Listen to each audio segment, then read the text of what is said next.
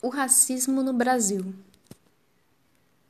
No que concerne ao racismo, é um problema não só em nosso país, mas é um problema global.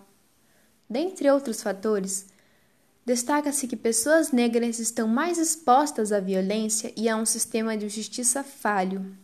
Certamente, essas pessoas negras são alvos de violência como danos físicos, emocionais, morais, espirituais ou até mesmo homicídios.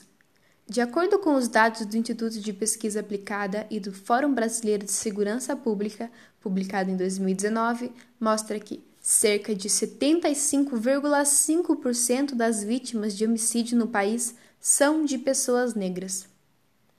Além disso, atualmente o sistema judiciário brasileiro continua desempenhando suas funções de maneira discriminatória.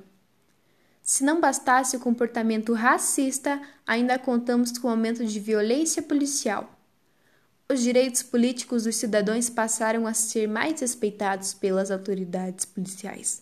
Entretanto, muitos agentes continuam utilizando da violência e da tortura como meio de investigação. Um exemplo disso é o caso de George Floyd, um negro morto por um policial branco pela sua cor de pele. Outro caso é o do menino João Pedro, assassinado em sua casa por policiais brancos. Concluímos que a sociedade precisa de muitos reparos.